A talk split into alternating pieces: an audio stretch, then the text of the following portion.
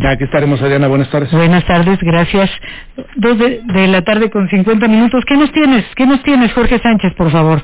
Adriana, auditorio de Enfoque Noticias, eh, muy buenas tardes. A fin de evitar la corrupción, el nepotismo y el amiguismo en los poderes judiciales del país, fortalecer el Estado de Derecho y garantizar eh, los mejores perfiles en la impartición de justicia, la Organización México Evalúa demanda la consolidación de la carrera judicial al participar en la presentación del estudio 20 recomendaciones para lograr la consolidación de la carrera judicial, Edna Jaime, directora general de dicha organización, manifestó la urgencia del rediseño de una política pública en materia judicial. Y es que no es para menos, Adrián, auditor de Enfoque Noticias, porque hay muchas quejas contra el Poder Judicial, corrupción, nepotismo, amiguismo, y bueno, es lo que se dice y ahora pues hay que limpiarlo porque es la punta de lanza